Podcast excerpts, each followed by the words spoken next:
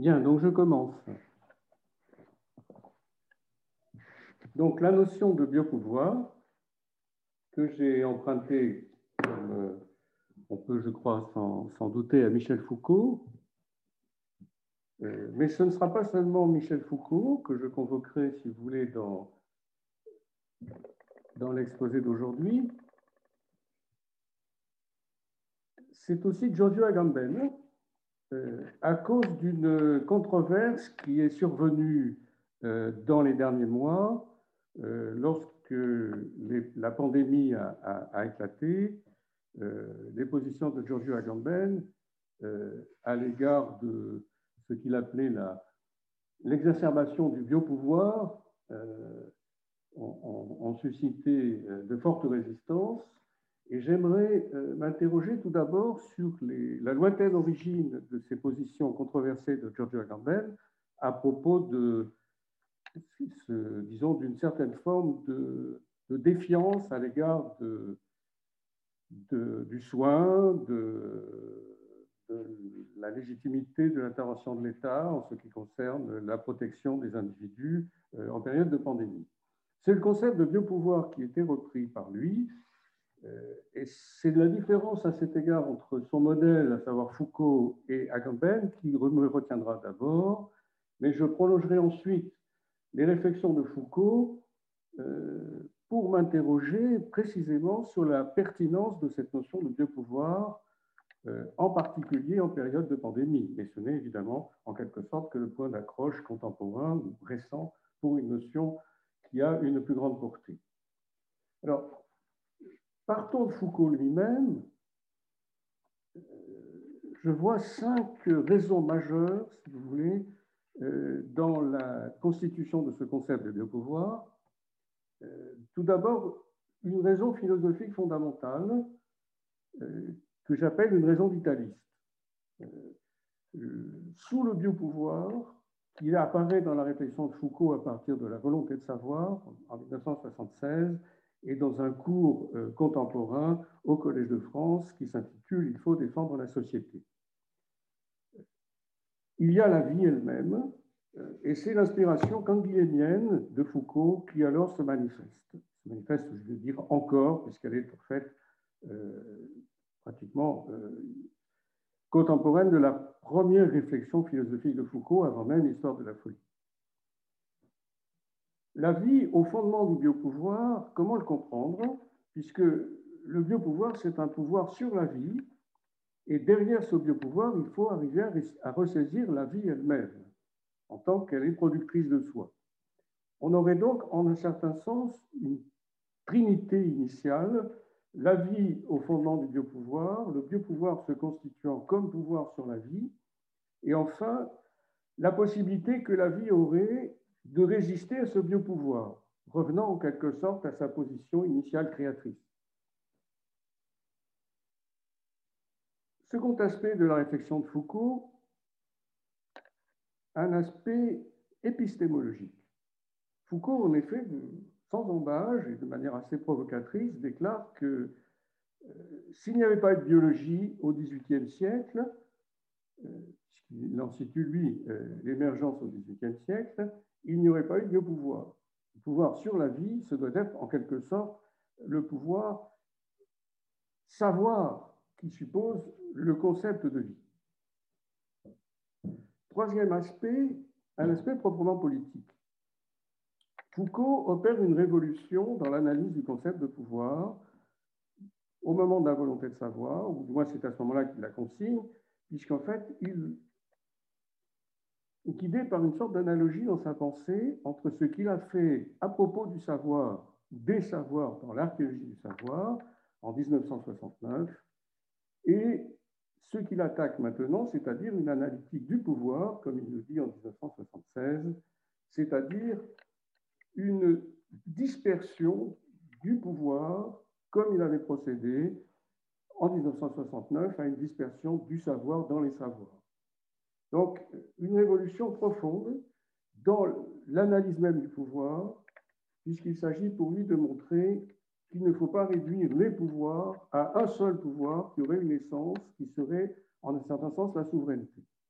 C'est d'ailleurs ce qui va le mettre, me semble-t-il, de manière posthume aux prises avec Giorgio Agamben, qui lui euh, produira sa réflexion à partir de 1997 dans son livre intitulé Homo sacer. Troisième aspect de la réflexion de Foucault, ou plutôt quatrième aspect, l'aspect théologique, qui peut, qui peut surprendre, mais Foucault s'était intéressé euh, dans les années où il procédait à une, nouvelle analytique du pouvoir, à une lointaine origine qui, d'une certaine façon, va nuancer sa réflexion euh, du pouvoir dans ce qu'il appelle le pouvoir pastoral, où il reprend le modèle, exactement, le modèle antique du pouvoir pastoral, qui, en un certain sens, s'adresse à tous et en même temps à chacun, comme il le dit. Le biopouvoir est-il un pouvoir qui porte sur tous, sur chacun, ou les deux en même temps? Alors c'est l'aspect méthodologique qui sera la cinquième dimension de la réflexion de Foucault telle que je la restitue. Foucault entend renoncer à l'unité du pouvoir pour en quelque sorte le disperser, insistant sur le fait que la souveraineté, dans son aspect juridique, est une sorte de leurre qui nous fascine trop et nous sommes beaucoup moins attentifs au fait que les pouvoirs sont des pouvoirs disséminés. Ce qui voudrait dire que d'une certaine manière, euh, ce sont des pouvoirs locaux qui constituent une sorte de réseau de biopouvoirs qu'il faut mettre maintenant au pluriel. Il peut y avoir par exemple un pouvoir médical mais peut-être même le pouvoir, le biopouvoir est-il encore plus disséminé que ne l'est le pouvoir médical.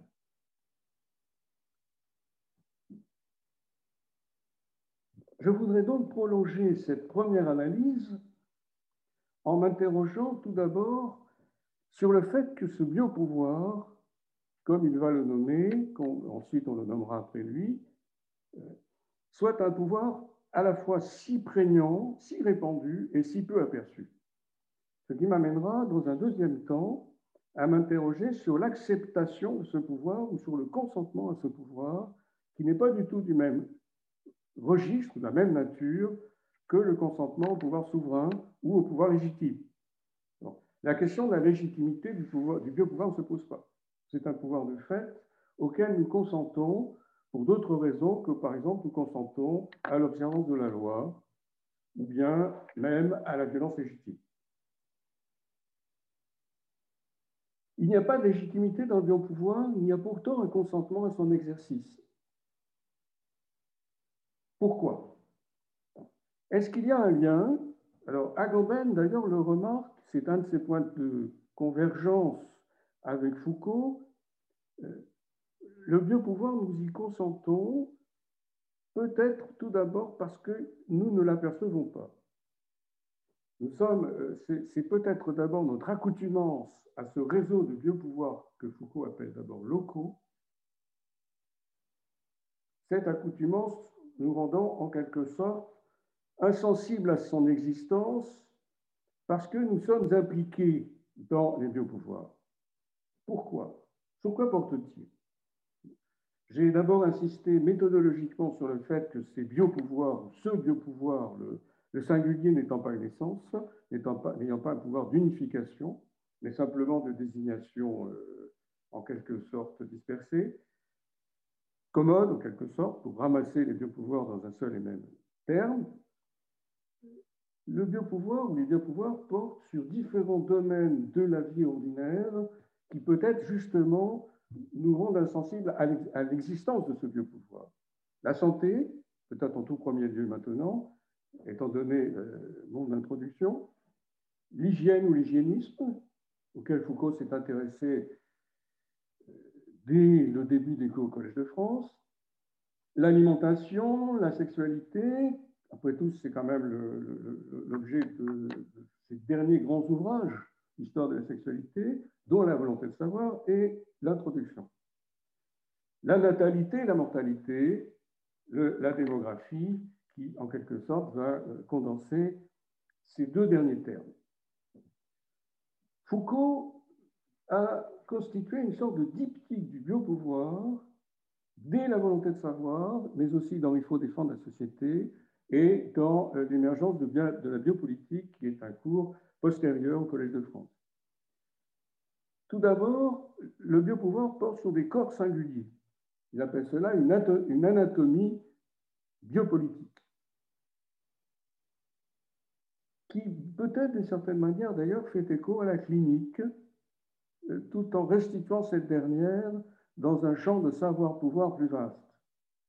Ce serait une sorte d'écho à un ouvrage bien antérieur de Foucault qui partait de Bichat et qui s'intitule Naissance de la clinique. Un grand ouvrage de toute façon.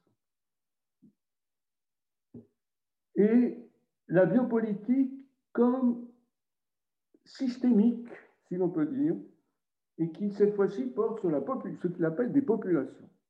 Alors Foucault ne fait pas, Foucault n'ayant pas le pathos humaniste, euh, ne fait pas de différence de, si l'on peut dire, d'essence entre les populations animales et les populations humaines.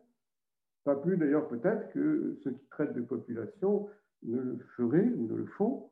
Et donc, euh, s'intéressant à la biopolitique, euh, il définit une population comme un ensemble de vivants définis par des besoins qui seraient des besoins communs.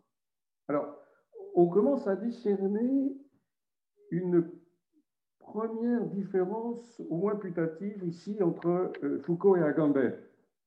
Alors, sur un point qui va être un différent de plus en plus important à mesure que la réflexion se poursuivra. De quoi s'agit-il? Je pense d'ailleurs qu'une des différences majeures entre les deux auteurs sur le biopouvoir gît précisément ici.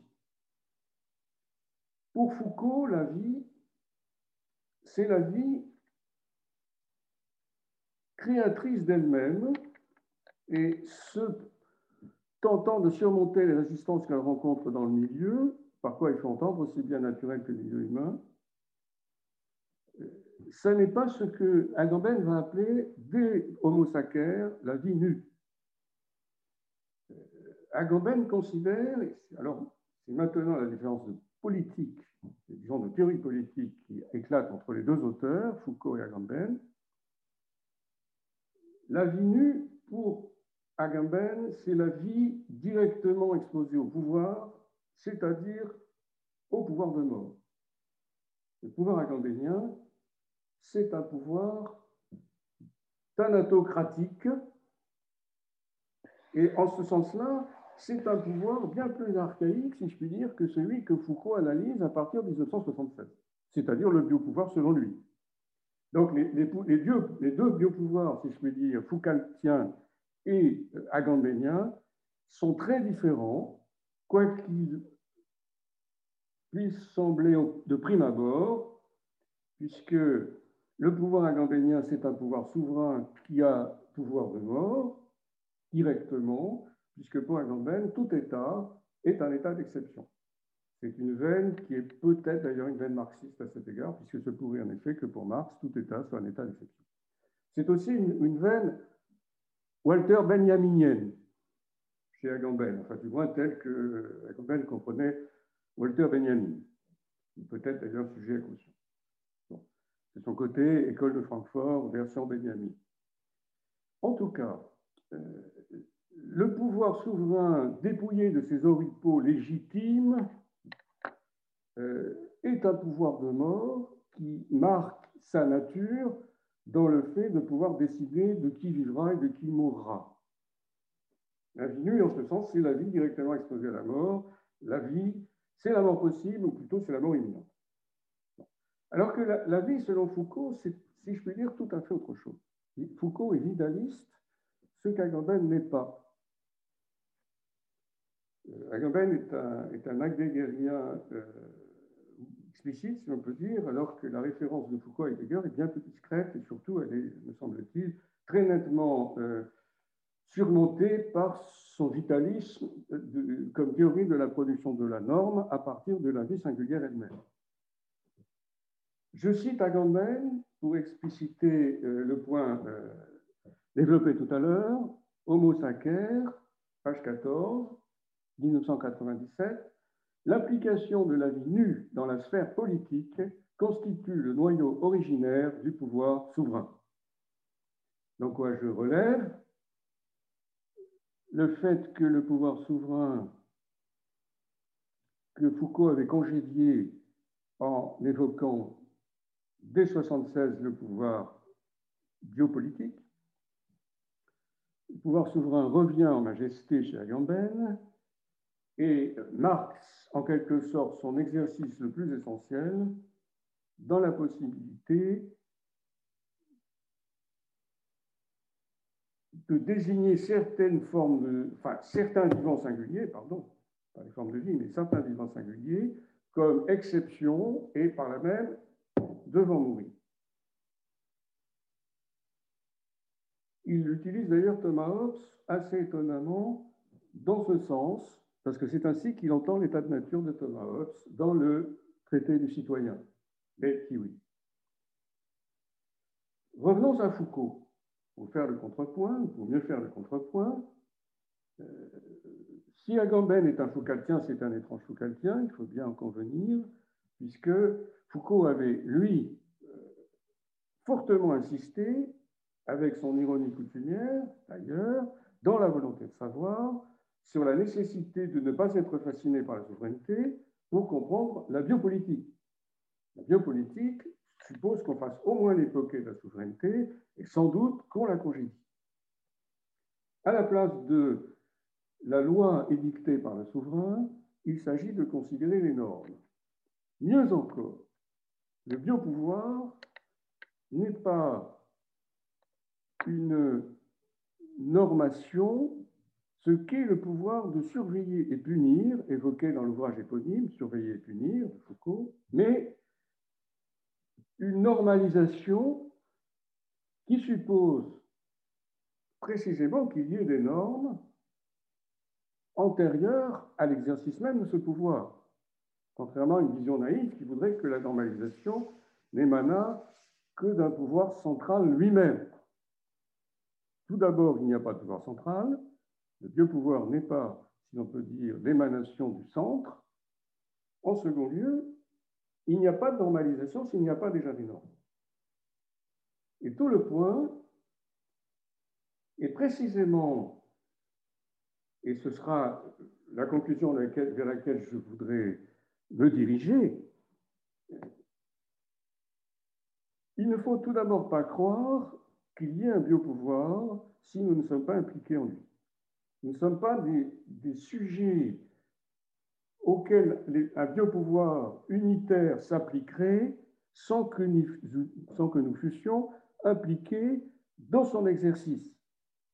Nous ne sommes pas des, des victimes du biopouvoir, ce que peut-être d'ailleurs Agamben lui-même, sinon dirait explicitement, du moins aurait semble-t-il nettement suggéré à certains de ses lecteurs, et peut-être d'ailleurs à lui-même, dans la dernière polémique de l'année 2020.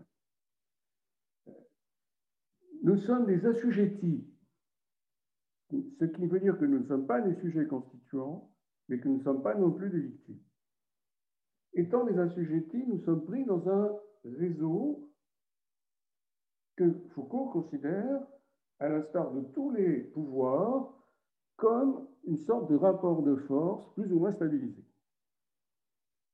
Donc, si vous voulez, il n'y a pas que les gouvernants ou les soignants, comme on dit maintenant, avec l'euphémisme de rigueur, qui soient des exerçant le biopouvoir. Le biopouvoir, est diffus. Il n'est pas une affaire de dominant-dominé. D'autre part, et c'est peut-être plus difficile à concevoir, et cela pourrait peut-être susciter des questions, au moins à Foucault, sinon des objections, ce pouvoir ne tend pas à sa conservation et il ne préexiste pas, si je puis dire, sans exercice. Ce n'est pas, une, comme dit Foucault, un pouvoir, ce n'est pas une puissance, une potentia qui demanderait à passer à l'acte c'est une, euh, ce sont des rapports de force actuellement exercés et qui ne sont pas forcément systématiques. Il n'y a peut-être pas un biopouvoir, ou le biopouvoir, mais des biopouvoirs qui éventuellement peuvent s'organiser en système, Foucault ne l'exclut pas, mais dont le système, si vous voulez, n'est pas en quelque sorte nécessaire pourrait dire le, le fait que le biopouvoir devienne à un certain moment systématique et contingent. et peut-être par là même révocable ou susceptible de devenir obsolète. Les rapports de force ne sont pas stables. C'est pour cela que la victimisation en matière de biopouvoir n'est peut-être pas de bonne politique.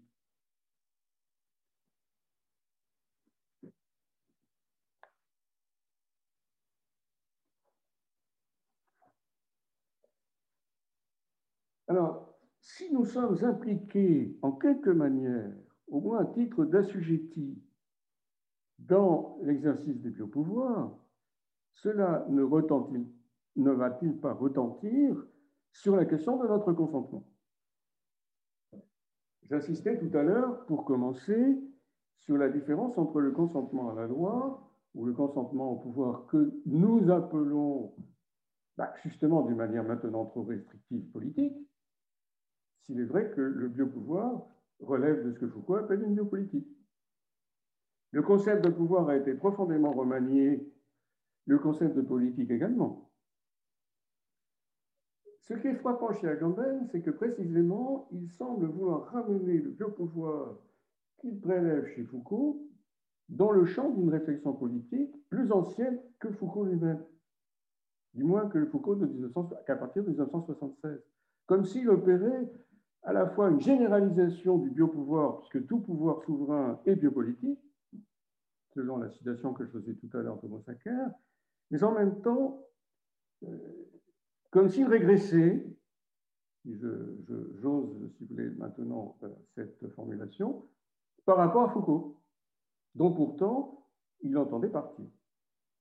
Étrange cheminement, si vous voulez, qu'il a en quelque sorte amené à le prolonger mais en même temps, d'une certaine manière, à revenir en arrière par rapport à lui, parce qu'il y a une théologie du pouvoir qui n'est pas la même que celle de Foucault. Il n'est pas partisan d'un pouvoir pastoral ou tutélaire, si l'on peut dire, il est partisan d'un pouvoir transcendant et thanatocratique. Alors vous allez voir que ces, ces différences ont des implications tout à fait considérables, y compris pour l'analyse de la situation présente. Si je suis Foucaultien, je peux en effet euh, donner de la notion de consentement au bien pouvoir une analyse, me semble-t-il, plus fine. Tout d'abord parce que ce pouvoir étant diffus, et nous-mêmes n'étant pas exceptés, purement victimes, euh, c'est en vivant que nous consentons.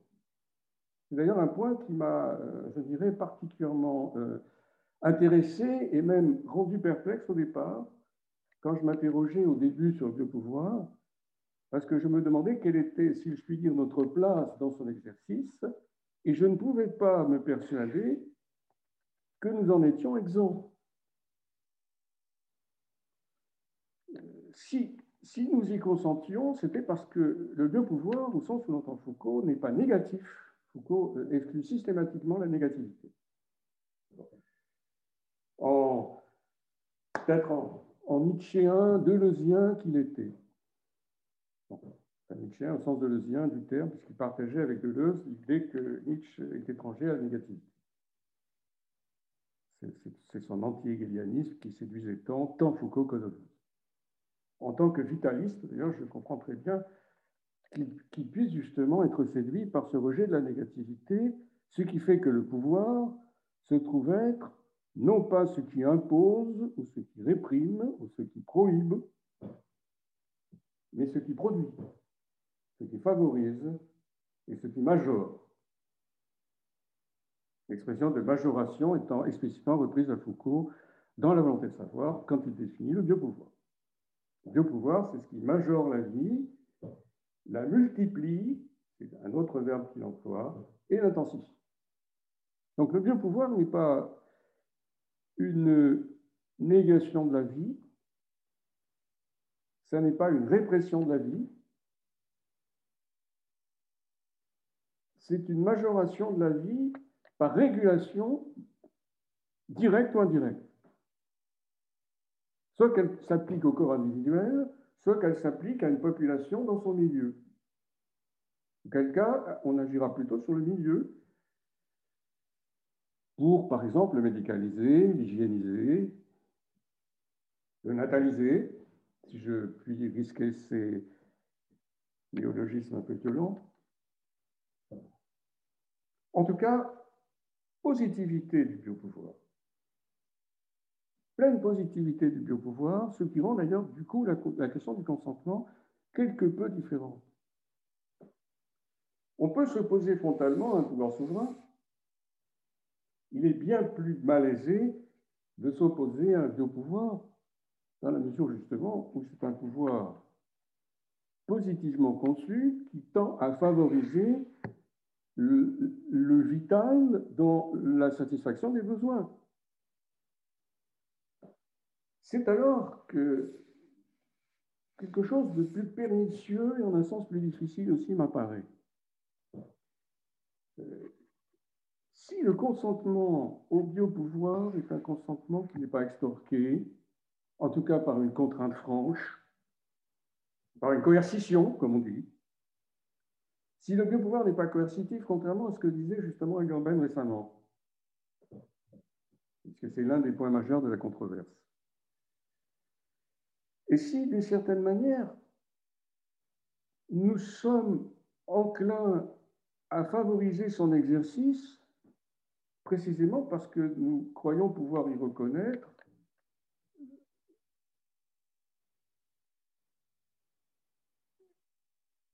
le renforcement de nos propres tendances vitales, comme si ce biopouvoir allait dans le sens de notre propre vie et non pas contre elle. Un biopouvoir qui majore, qui intensifie la vie, rencontre en nous un consentement vital, peut-être, ou du moins en, apparence. Et alors, entre le consentement et la résistance, c'était là ma perplexité première, où va passer la ligne Ou plus exactement, même de manière plus forte, dans quelle mesure un biopouvoir n'est-il pas irrésistible? Et nullement irrésistible au sens où le, le Léviathan de Thomas Hobbes était irrésistible, en ce sens qu'il avait pouvoir de mort, ce qui est incontestable. Mais précisément, si le biopouvoir n'est pas un pouvoir de mort, comme Agamben le croit, mais comme Foucault le nie, alors, n'est-il pas irrésistible en un autre sens parce qu'il va dans le sens de notre propre vie, qu'il nous semble favoriser plutôt qu'empêcher. La résistance au biopouvoir, qui est précisément la question politique agobénienne récente, demande à être examinée avec beaucoup de pondération, ne serait-ce que justement parce que, d'abord, la résistance va rencontrer notre consentement, mais aussi parce qu'il est bien plus difficile de, comprendre ce que c'est que résister à un bien pouvoir que de résister éventuellement à la loi, si on est rebelle.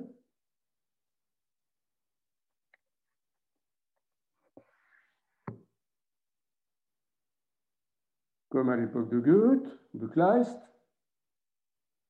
quand on se rebelle au nom d'une injustice qui ne peut pas être en quelque sorte surmonter,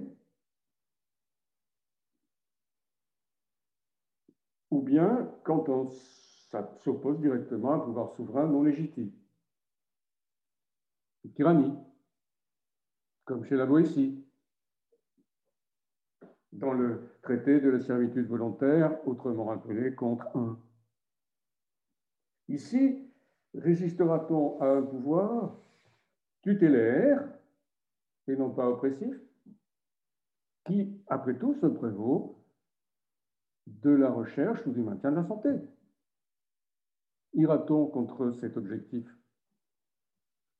Le consentement au biopouvoir semble aller de soi dès l'instant que cette finalité elle-même est proclamée et certainement poursuivie effectivement par les biopouvoirs. Alors, la démarcation entre consentement et résistance devient en effet très difficile à tracer, précisément parce que le biopouvoir semble s'inscrire dans, dans nos propres normes et nos propres fins vital. Y résister serait-ce se résister à soi-même Ou bien, et c'est un point que je voudrais maintenant verser, si vous voulez, à une discussion plus ouverte, c'est-à-dire en commençant à prendre de la distance à l'égard des auteurs par lesquels j'ai commencé, sans pour autant, pour ma part, euh, je dirais, opérer cette dérive fondamentale à l'égard de Foucault que Agamben a pu, pour sa part, accomplir. Elle me semble avoir en effet des conséquences assez redoutables et que, pour ma part, je n'assumerai pas.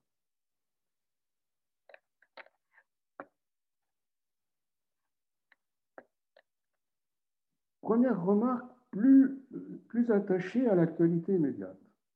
Après tout, c'était mon point de départ. La pandémie, comme on l'appelle, a-t-elle instauré un nouveau biopouvoir qui alors légitimerait peut-être les positions Agamben, un pouvoir qui se serait en quelque sorte retourné contre nos propres fins vitales, un, biopouvoir qui deviendrait, enfin Agamben n'y voit lui que la confirmation de sa théorie fondamentale, en tout cas la situation lui donnerait pas de raison, serait-ce un biopouvoir qui deviendrait oppressif ou qui révélerait sa vérité fondamentale, mais d'ordinaire cachée, de pouvoir oppressif, et même thanatocratique. Ou bien, et c'est assez redoutable, est-ce un biopouvoir de crise? Qui amènerait alors, comment dire, au moins une transformation apparente de ses modalités d'exercice, ce que Foucault d'ailleurs, me semble-t-il, aurait très bien pu penser pour sa part, autrement que Kagambel, mais effectivement, un biopouvoir de crise, c'est-à-dire un état d'urgence. Je n'entends pas au sens de, l'état d'urgence de l'État, j'entends dans un autre sens. Puisqu'après tout, Foucault n'a pas assujetti le biopouvoir à l'État. Mais quelle réalité accorder à un biopouvoir de crise? Une pandémie est-elle révélatrice ou transformatrice? Si elle est révélatrice, Agamben a raison. Le pouvoir, le vieux pouvoir était bien un pouvoir souverain, il était anatocratique, mais les oripeaux de la démocratie, je mets tout ça évidemment entre guillemets, mais c'est typiquement agambénien, nous l'auraient dissimulé. Ou bien, quelque chose dans une situation de pandémie nous fait, et c'est peut-être là l'une des principales difficultés éthiques et politiques qu'à présent cette question nous pose, nous fait nous considérer plutôt comme des victimes. Et alors, instaurer à présent, c'est pour cela que Foucault peut être très utile pour nous, pour nous décider, instaurer à présent une relation de tension ouverte ou bien de consentement peureux à l'égard de l'État, supposé maintenant seul détenteur du biopouvoir et seul à l'exercer. Ce qui est une erreur fondamentale, mais que peut-être bah, certains aspects, disons, de, de, l'apparence politique, euh, nous autoriseraient à croire. Donc, nous, nous voilà transformés en victimes et l'État en seul détenteur du biopouvoir, ce qui nous met totalement aux antipodes des analyses de Foucault. Où réside l'erreur?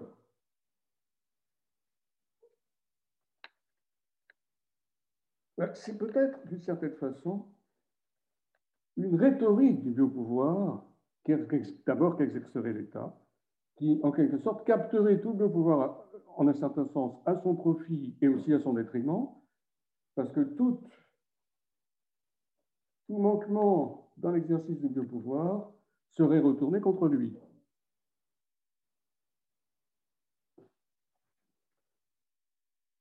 Dissipons donc, si vous voulez, cette illusion stato-centriste, c'est le cas de le dire. Revenons à la dissémination foucaltienne du biopouvoir restaurant le caractère rhizomatique et disséminé du biopouvoir qui était le sien depuis 1976 et ne croyons pas qu'une crise euh, ait la vertu de transformer le biopouvoir de cette façon. Ne croyons pas non plus qu'elle révèle je ne sais quelle thanatocratie rémanente de la part d'un pouvoir souverain qui aurait en quelque sorte le pouvoir maintenant de dire qui vit et qui meurt, qui vivra et qui mourra. Mais revenons en quelque sorte au champ d'exercice des biopouvoirs disséminés, ce qui fera d'abord que nous n'allons pas nous considérer comme de pures victimes. Ce qui voudra dire que nous sommes impliqués mais pas comme des sujets purement consentants à un État qui, en quelque sorte, aurait capté à son profit le biopouvoir que pourtant il n'a jamais possédé. Considérons que nous sommes des assujettis qui ont, à cet égard aussi, une forme d'activité. Le biopouvoir, c'est une affaire de stratégie, il faut. Une stratégie suppose que nous n'ayons pas une liberté absolue, mais pas davantage une passivité complète. Une stratégie, c'est une affaire, ce n'est pas une affaire de tout ou rien, c'est une affaire d'occasion, de rapport de force. C'est en ce sens-là que commençait Foucault et résolument anti-sartrien, par exemple, et en particulier aussi au concept euh, si indéterminé de liberté chez Sartre, et je partage à cet, égard ces, fortes réserves à l'égard de Sartre. Il s'agit d'un champ de, on pourrait dire, d'une marge d'activité pour Foucault, de, de ces marges d'activité ou des interstices de liberté, peut-être pourrait-on dire, que nous ménage le champ lui-même c'était déjà le cas dans l'archéologie du savoir, quand on se demandait que font les producteurs d'énoncés. Les producteurs d'énoncés ne disposent pas d'une indétermination absolue, ils ne choisissent pas, ils s'insèrent. Et s'insérant, ils ne sont pas pourtant dénués d'un pouvoir, c'est-à-dire d'une activité. S'exerçant effectivement, parce qu'un pouvoir, c'est une activité, s'exerçant effectivement, ce n'est pas une puissance. Donc il n'y a pas de sujet impuissant, c'est-à-dire une victime. Alors peut-être faut-il le rappeler, étant donné, si l'on peut dire, l'effet de terreur suscité par la pandémie, au moins au début, et, l'affect de peur qui alors, semble-t-il, ne fait que l'accompagner et finit par envahir tout le champ de la considération même de la situation. Les, les sujets assujettis peuvent consentir, et certes consentent. Ils consentent parce que le biopouvoir leur paraît aller dans le sens de leurs propres besoins, mais plus encore, favoriser leurs finalités les moins conscientes, c'est-à-dire ce qu'il y a de proprement vital en nous. Quand je dis moins consciente, c'est pour pour mettre entre parenthèses euh, des considérations conceptuelles sur le conscient et l'inconscient que je pourrais développer par ailleurs, mais qui n'entrent peut-être pas dans le champ du présent exposé. Disons le, vital comme le moins réflexif possible. Mais l'analytique du pouvoir avait évidemment une autre finalité. Cette finalité proprement politique, que Foucault n'a pas développé et que pourtant il a laissé entendre, plus que suggérer, dans la volonté de savoir, qui est le grand livre. Le livre de méthode de ce qui va suivre dans les, certains des cours au Collège de France. Il faut défendre la société, les anormaux, naissance de la biopolitique, que sais-je encore.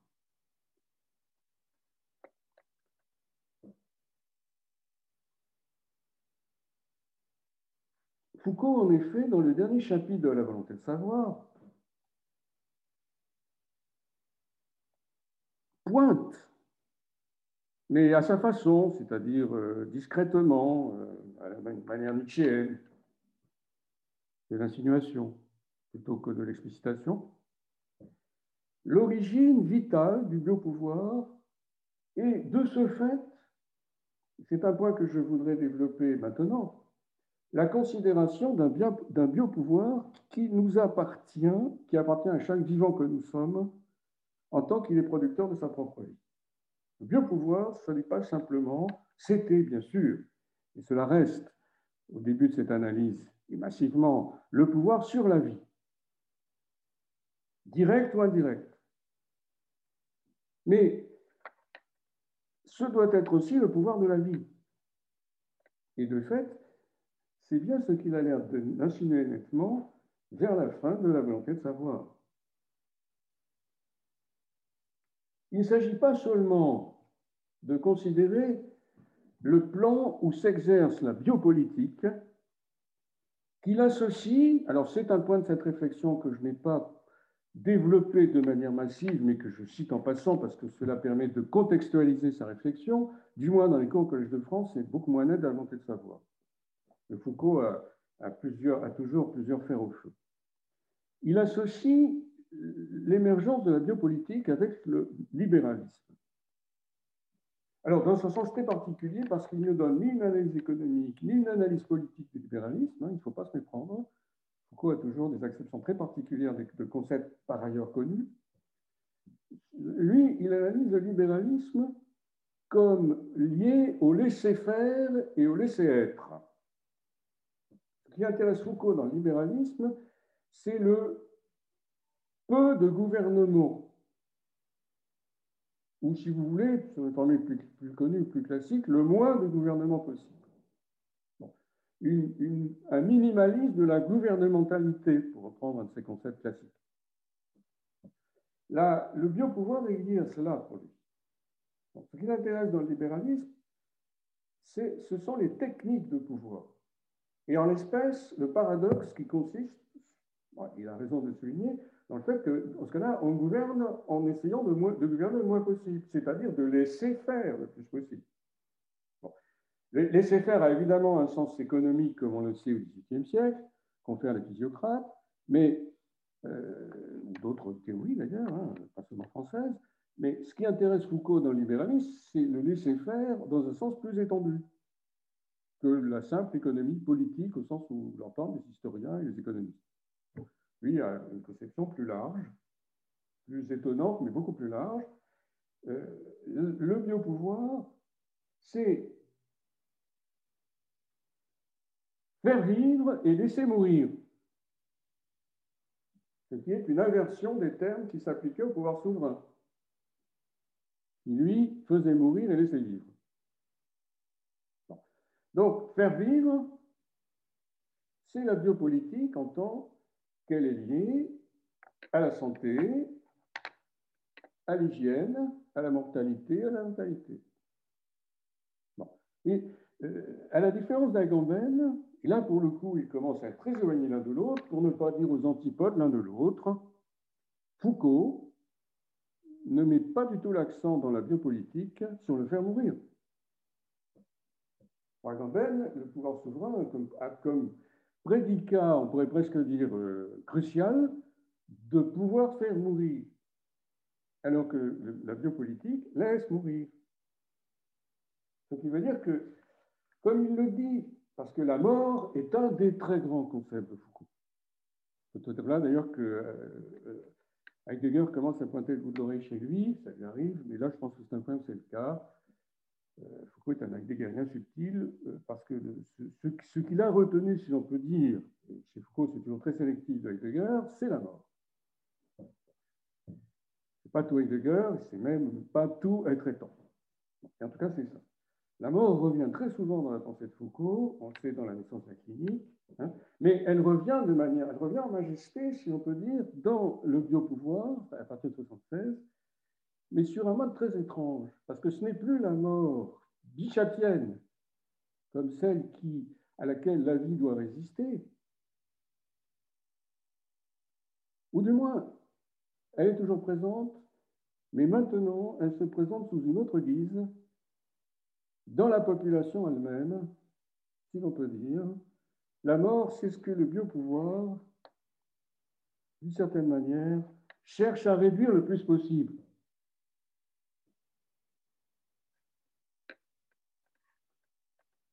Et en un certain sens, il faut bien avouer qu'il y parle.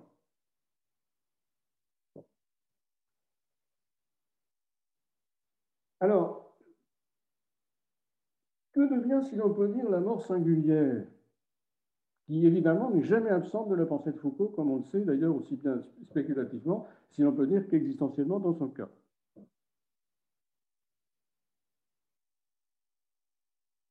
Confère son intérêt pour la mort volontaire au Japon de son ami Maurice Pinguet.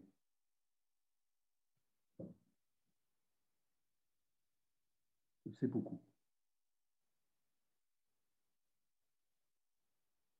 La mort est, en quelque sorte, alors euh, là pour le coup, Agamben et Foucault sont maintenant en position, euh, si l'on peut dire, presque antinomique. La mort singulière, c'est le dernier refuge à l'égard du biopouvoir. Le biopouvoir laisse mourir, mais il s'agit pour moi de ma mort. Et un autre que Heidegger rôde, me semble-t-il, ici, derrière, on peut dire dans les, dans soubassements de la pensée très ramituée de Foucault, c'est Maurice Blanchot on sait qu'il était en effet très proche. La mort singulière, c'est une sorte de refuge, ou c'est un premier refuge à l'égard du biopouvoir, puisque le biopouvoir fait vivre. Ce n'est pas la même chose que la vie résistant à la mort.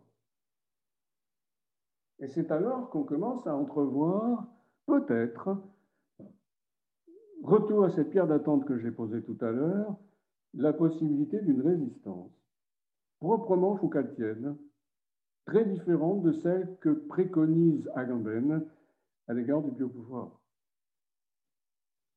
La résistance, ce n'est pas quelque chose de frontal. Nous enseigne Foucault depuis très longtemps, avant même, bien avant la volonté de savoir. D'abord parce qu'il faut percevoir que justement, en matière de pouvoir, nous sommes des assujettis, c'est-à-dire des impliqués. Je reprends une définition absolument générale du pouvoir chez Foucault, une définition vitaliste. C'était mon point de départ. Le pouvoir, c'est ce qui agit sur les actions. Ce qui veut dire que la résistance est nécessairement impliquée. Il n'y a pas de pouvoir sans résistance. Là aussi, si vous voulez, nous, nous, tenir en, nous, Tenir pour de pures victimes serait à la fois une illusion et un grand danger. D'abord, une illusion, conceptuelle. Si le pouvoir consiste à agir sur des actions, directement ou indirectement, dans le cadre de la biopolitique, alors il est toujours possible de résister à cette action sur nos actions et c'est en ce sens-là que consiste ce que j'appellerais la liberté vitaliste, propre à Foucault. Peut-être aussi à Canguilhem, d'ailleurs, dont il se veut ici l'héritier direct. Comment faire pour limiter l'action sur nos actions, qui n'est pas nécessairement celle de l'État, attention. Je ne l'ai en effet pas dit, et lui-même, au contraire, si on peut dire, l'exclut. C'est toute action sur nos actions qui représente un pouvoir. Ce qui veut dire que nous pouvons aussi, en retour, exercer ce pouvoir sur quiconque entendrait agir sur nos actions. Auquel cas, la résistance est un pouvoir aussi. Faut-il dire un contre-pouvoir? Non, pas pour lui, puisque c'est un réseau de pouvoirs qui, d'une certaine manière, cherche à résister. D'une certaine manière, nous sommes tous d'abord des résistants, c'est la version foucaldienne de l'état de nature, qui évidemment n'en est pas un. On pourrait dire, si vous voulez, c'est l'état d'immanence, je préférerais ce terme dans le cas de Foucault, où des pouvoirs singuliers se résistent les uns aux autres avant qu'éventuellement n'émergent des systèmes plus grands, comme par exemple l'État. Mais l'État, il faut, il faut toujours l'analyser de manière nominaliste. Hein. L'État, c'est aussi un réseau. C'est un réseau plus puissant, qui peut éventuellement vouloir capter le biopouvoir, ce qui ne veut pas dire qu'il émane de lui. Ça, ça serait en quelque sorte un cercle vicieux. Le, le biopouvoir de l'État, s'il existe, suppose qu'il y ait déjà des biopouvoirs de toute façon. Résistance, donc. Alors, j'ai insisté tout à l'heure, et je voudrais faire un effet d'écho entre l'analyse du biopouvoir et celle de la résistance. Le biopouvoir, disais-je, dans le cas de Foucault, euh, ne suppose pas le recours à la notion de négativité, qui en particulier se manifesterait par le pouvoir d'interdiction, de prohibition de suspension. Et il y a à cet égard un coup de patte en passant de Foucault à l'égard des Freudiens, euh, qu'il crédite d'avoir bien analysé le désir, pour faire la volonté de savoir ici, mais auquel il reproche d'avoir manqué l'analyse du pouvoir, ce qui, une certaine façon, vient grever très sérieusement leur théorie. Euh, ils sont restés fascinés par l'idée d'un pouvoir prohibitif. Alors, il y aurait peut-être une, sorte de prolongement foucaltien dans une théorie analytique qui, en quelque sorte, euh, combinerait euh, ce qu'il faut créditer à Freud en, en, ce qui concerne le désir et qui réévaluerait la notion de pouvoir en la dépouillant de son caractère de pure interdiction. Alors, bien, il y aura bien des choses qui sauteraient, mais il faudrait voir ce qui resterait. Ou ce qui pourrait être produit à partir de là. Je le signale en passant. Parce que ce n'est pas un motif freudien résolu, c'est évidemment bien plus subtil que ça. Si le pouvoir se passe de la notion de négativité, la résistance va le faire aussi. C'est ça le point intéressant. Résister, ça ne veut pas dire dire non à ce qui dit non.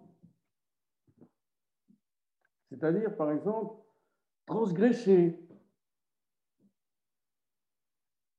Pour plusieurs raisons pour lesquelles je voudrais peut-être commencer à, mettre des, points, des pierres d'attente pour une conclusion. Donc, considérons que nous commençons à conclure en rassemblant les fils de cette analyse et en statuant aussi sur cette euh, comparaison entre Foucault et Agamben et en essayant d'en déployer les, conséquences ultimes. Rassemblons d'abord les filles.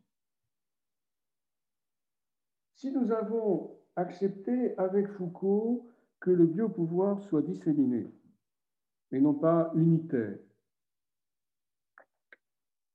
que, comme il le dit, ils viennent d'en bas, selon une formule de la volonté de savoir.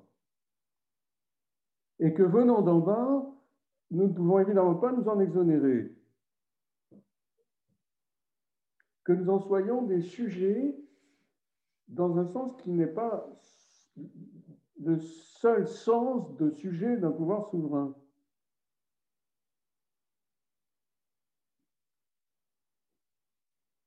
Mais que nous ne soyons pas non plus des sujets au sens sartrien, c'est-à-dire des sujets souverains, mais des assujettis agissants, qui correspond assez bien à la théorie de l'action de Foucault. Si nous l'avons suivi dans ses analyses du rapport entre pouvoir et vie, nous avons d'abord rassemblés dans les biopouvoirs, à la fois singuliers et massifs, éventuellement, dans le cas euh, de la population, mais la population, c'est un ensemble d'individus, ce n'est pas un système.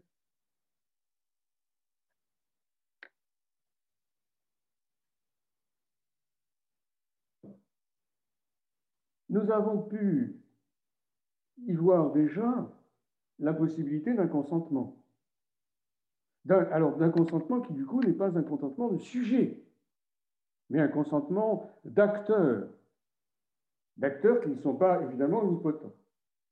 La, notion de puissance est doublement fallacieuse pour lui. D'abord dans son sens métaphysique, il n'y a pas de pouvoir si ce n'est en acte, mais aussi dans son sens politique, au sens où la puissance fascine, surtout quand on l'imagine concentrée. Pourquoi pas alors dans les mains d'un seul, dans la version la plus fantasmatique et directement tyrannique de la chose Si j'ai dispersé le pouvoir tout d'abord et a fortiori le biopouvoir, euh, je m'en trouve en un certain sens aussi détenteur. Autrement dit, je, je consens à ce que je fais, pas simplement à ce que je subis.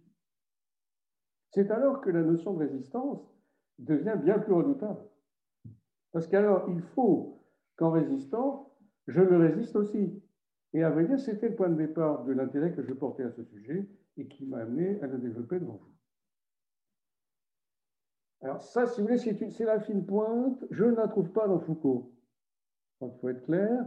Ça ne veut pas dire que je me retourne contre lui, que je dérive par rapport à lui.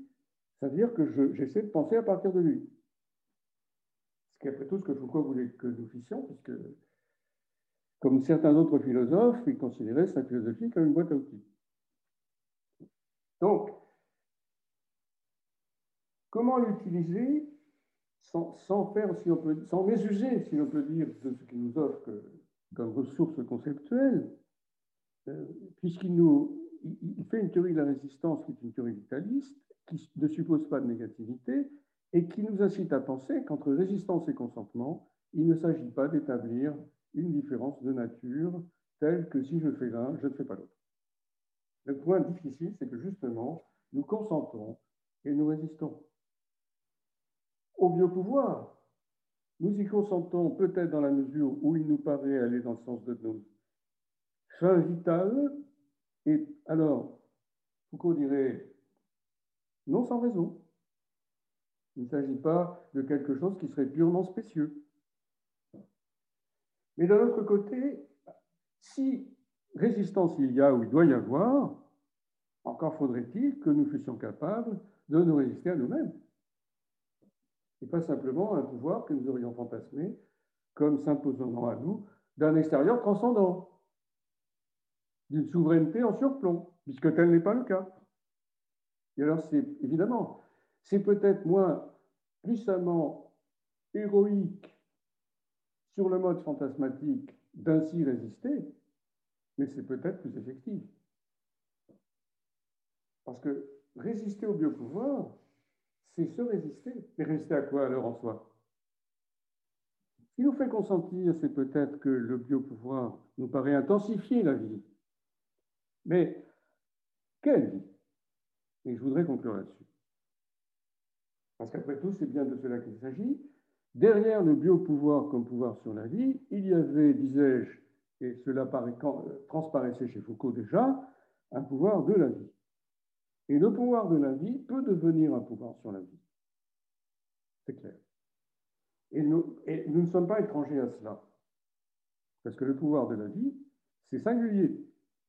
Chaque corps vivant que nous sommes. Pourquoi alors consentons-nous à un biopouvoir qui nous paraîtrait extérieur, c'est-à-dire qui nous paraîtrait tutélaire. Et nous y consentirions d'autant plus qu'il nous paraîtrait plus tutélaire et non pas oppressif. Ce que de fait, il ne semble pas être. Faut-il que nous résistions à ce qu'il y a de tutélaire dans le pouvoir? Mais alors, c'est la vie elle-même qui devient, qui, a, nécessairement tendance à se contrarier devra se contrarier, si je puis dire, si résistance il doit y avoir. C'est pour cela que la pensée de la mort est si importante. Parce que la vie, se prenant pour fin dans le sens de sa pure intensification, de sa pure prolongation, nous, nous incite plus au consentement qu'à la résistance, pour être très clair. La résistance, ça suppose peut-être que nous nous résistions en ce sens que Vouloir la vie, pour elle-même et en tant que telle, ce ne soit pas notre seule fin. Et pour revenir, en bouclant la boucle, à la pandémie dont il s'agit, c'est peut-être justement l'une de nos principales difficultés de caractère éthique. Parce que je crois qu'il n'a pas besoin d'être un observateur ayant un œil de lynx pour discerner l'effet que la pandémie a pu avoir, disons, pour être euh, euphémistique, sur la sociabilité.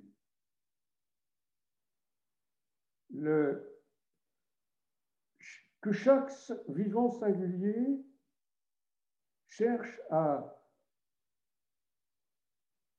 promouvoir sa propre vie en tant que créatrice, c'est bien ce que Foucault considère comme étant le pouvoir de la vie. Et à cet égard, ce n'est pas étranger à la résistance. Là, il faut bien en convenir. Mais euh, ce pouvoir de la vie n'est pas un fétichisme de la vie. Et ça, Foucault n'a jamais dit. La vie, c'est ce qui résiste à la mort en se créant soi-même. Et Foucault est toujours resté fidèle à cette conception, qui transparaissait dans la naissance d'Aquini. Ce n'était pas simplement celle de Bichat, c'était aussi la sienne. Résister, dit Foucault, c'est une formule qui est devenue célèbre euh, dans un certain nombre de milieux, mais elle vient de lui. Résister, c'est créer. Ça n'est pas reculer, ça n'est pas nier. Mais créer, ça veut dire surmonter, et par là même, il faut que, si l'on peut dire, la mort soit incluse dans ce pouvoir de la vie, pour que la vie ne soit pas une sorte de fétiche pour elle-même.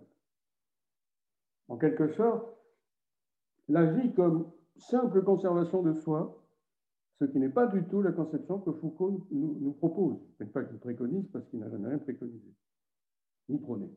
Et en tout cas, celle qu'il propose. La vie comme conservation de soi, ce n'est pas, si l'on peut dire, ainsi que l'on se résiste ou qu'on résiste. C'est plutôt la vie comme création de soi, surmontant la mort en soi, mais si l'on peut dire, la surmonter, ça ne veut pas dire éviter. Et derrière cette ultime considération, il y a chez Foucault une fondamentale compréhension de Freud, mais d'un Freud très particulier, celui auquel il était attaché lui-même, celui de la pulsion de mort. qu'évidemment Foucault, Foucault considérait comme l'apport fondamental de Freud. Non sans raison, à mon avis. La mort dans la vie, c'est ce qui fait que la vie crée. Sinon, elle deviendrait son propre horizon et n'aurait pour objectif que sa propre conservation. Mais alors, bah, elle ne résisterait pas. Elle ne résisterait à rien. Elle irait nécessairement dans le sens de ce qui la promeut purement et simplement. Autrement dit, bah, si vous voulez, ce serait une vie de besoin. C'est le cas de dire.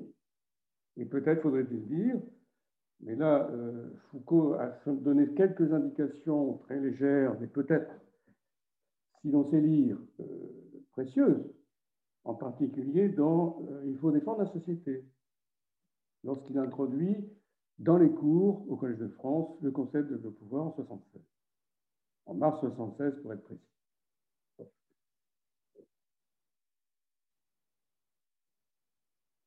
C'est la biopolitique massive, c'est celle qui se soucie des besoins. En ce sens-là, si vous voulez, elle restera toujours économique et non pas politique. La résistance, la résistance vitale, ce serait plutôt la restriction du concept de besoin dans la considération de la vie. La vie devenant alors tout à fait autre chose que ce qui est un simple objet de conservation.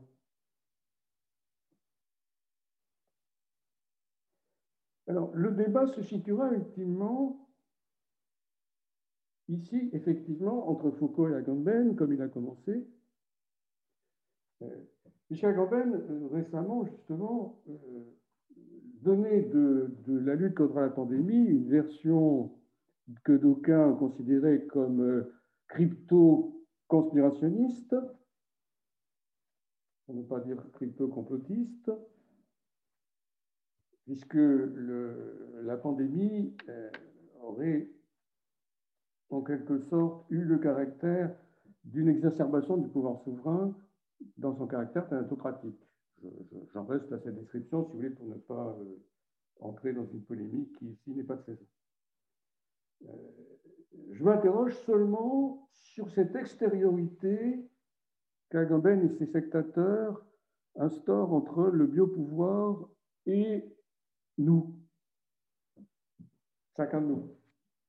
Parce qu'alors, en effet, euh, à traiter les choses ainsi, on instaure plusieurs fantasmes, et en particulier, on remet en majesté le pouvoir souverain en lui rendant ce, que, dont Foucault l'avait dépouillé, c'est-à-dire son caractère purement agnatocratique, pouvoir faire mourir et faire mourir plutôt que de laisser mourir. C'est propre de la biopolitique foucaldienne. Alors, nous devenons seulement des victimes, sommes dépouillés de, si on peut dire, de tout rapport au pouvoir. Le pouvoir devient irrelatif, c'est-à-dire, en termes philosophiques classiques, il devient absolu. Le pouvoir thanatocratique est absolu, et en période de pandémie, en quelque sorte, cela apparaîtrait. Il n'y aurait plus la moindre. Alors, il ne s'agit pas de penser qu'il y ait des contre-pouvoirs, puisque pour Agamben, il n'y en a pas. Tout État est un état d'exception. Mais, qui l'on peut dire, la pandémie aurait le caractère de la crise révélatrice, quasiment au sens d'Hippocrate. Dans la maladie, dans un instinct critique, révèle sa nature d'être mortel ou non mortel. Y a-t-il un meilleur usage de la pandémie que celui-là pour achever ce propos? S'agit-il plutôt justement de faire que nous demeurions des acteurs en un certain sens et non pas des victimes et que le biopouvoir soit un rapport ou une relation dont nous sommes partie prenante. Auquel cas, bah, si on peut dire, la, teneur des affects fondamentaux va changer aussi.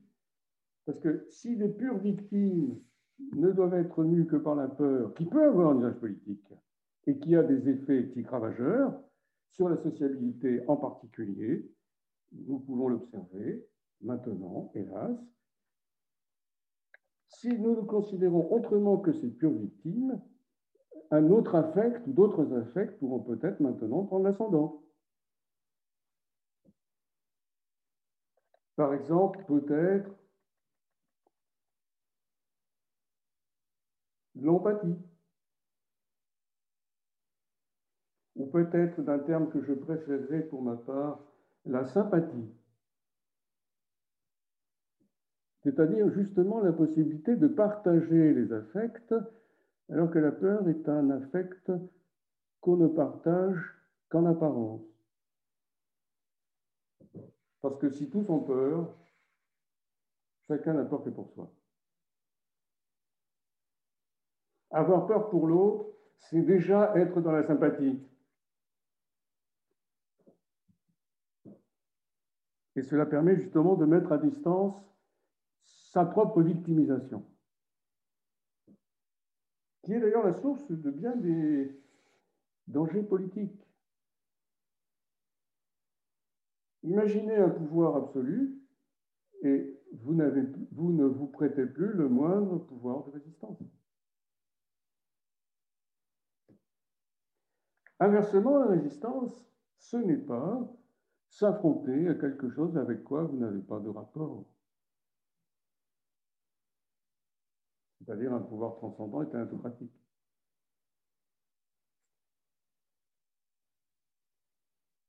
Résister, c'est se résister. C'est-à-dire, tout d'abord, cesser justement de fantasmer le biopouvoir comme tutélaire pour le considérer comme un champ d'immanence dans lequel on est partie prenante. Ce qui veut dire rouvrir des marges d'activité. Je ne dis pas des marges d'indétermination, Ce n'est pas ainsi que Foucault considère les choses. Ce n'est pas l'indétermination qui compte. C'est s'attribuer des places dans le champ des pouvoirs, comme c'était le cas dans le champ des savoirs. Et à vrai dire, et je conclurai là-dessus, un biopouvoir, c'est un système savoir-pouvoir. Selon ce diptyque que Foucault a rendu célèbre à partir de l'archéologie du savoir, précisément. Un biopouvoir n'est possible qu'à partir d'un savoir. Foucault disant, euh, profession contestée, s'il n'y avait pas l'émergence de la biologie, il n'y aurait pas de biopouvoir. C'est un domaine, évidemment, à considérer comme, euh, enfin, mis systémiquement entre parenthèses, puisque pour lui, un pouvoir souverain est bien plus ancien que toute biologie. Pour Foucault, sans ce savoir, le biopouvoir n'émergerait pas. Ce qui veut dire que la vie est impliquée à trois égards, et j'achèverai mon propos sur ce triptyque ultime. La vie, c'est ce qui produit des normes pour soi, c'est ce qui fait émerger le biopouvoir comme rapport de force, parce que la vie, ça consiste dans les actions, et que le pouvoir, ça consiste à agir sur des actions. Et enfin, la vie comme ce qui est l'objet d'une science. Alors, ce qui est très remarquable, vous voyez, c'est que l'épistémologue qui était censé être Foucault, pour nous, il y a bien longtemps, si je puis dire, ou peut-être encore pour d'autres, euh, n'était pas ce que l'on croyait, mais alors pas du tout, parce que l'épistémologie, ça sert à penser le pouvoir. Foucault, d'une certaine manière, a été infidèle aux épistémologues et aux politologues. Les uns pensant que la science n'était affaire que de savoir, et les autres qui ne s'agissait que de pouvoir. En constituant son diptyque savoir-pouvoir, son duet en quelque sorte, eh, il branchait l'épistémologie sur la politique, il transformait le concept de politique à partir de là, et il arrachait en même temps le concept de pouvoir à une théorie purement juridique de la souveraineté. Je laisse à présent le pouvoir à mes auditeurs.